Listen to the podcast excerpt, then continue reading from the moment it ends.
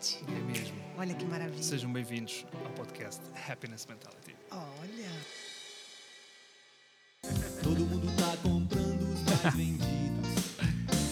É, qualquer nota, qualquer notícia. O Marcos está-se a rir.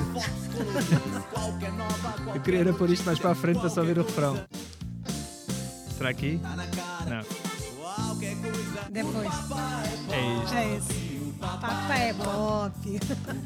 É que tem muitas, tem muitas referências. Não é só porque o Papa, é, Papa é pop, pop. mas também tem porque é do Sul. Engenheiros do Havaí é uma galera do Sul, com certeza, dos anos 90. E o nosso convidado de hoje tem a ver com esse cenário do Sul.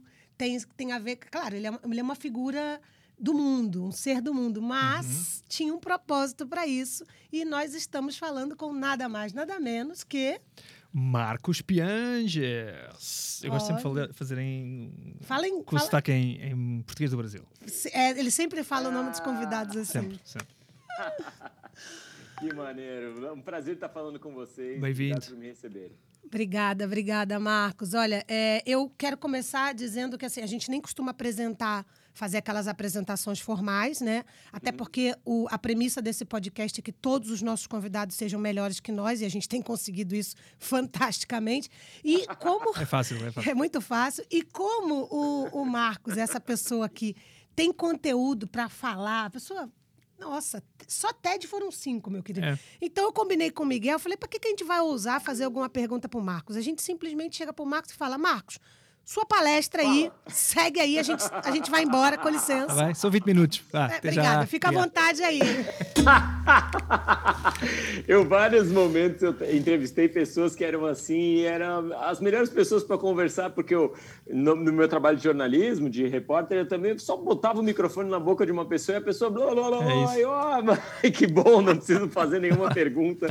É ótimo quando a pessoa é assim. Mas É eu- verdade. Eu, eu agradeço o convite, acho que esse tema, é, além de importante, é apaixonante também. Eu adoro falar sobre bem-estar, sobre felicidade, sobre a importância da gente estar tendo uma vida mais leve num momento tão conturbado, difícil e com essa impressão maluca de que o mundo está caminhando para um lugar pior, né?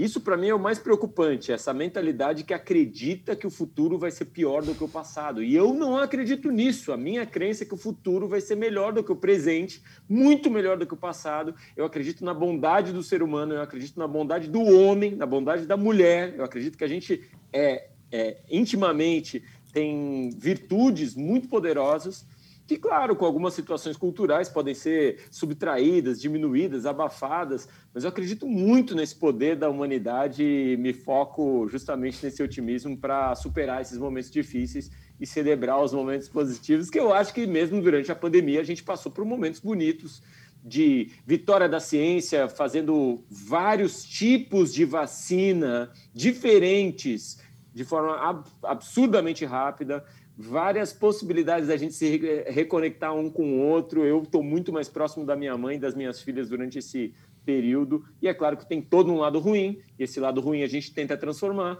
e todo um lado bom, e esse lado bom a gente celebra.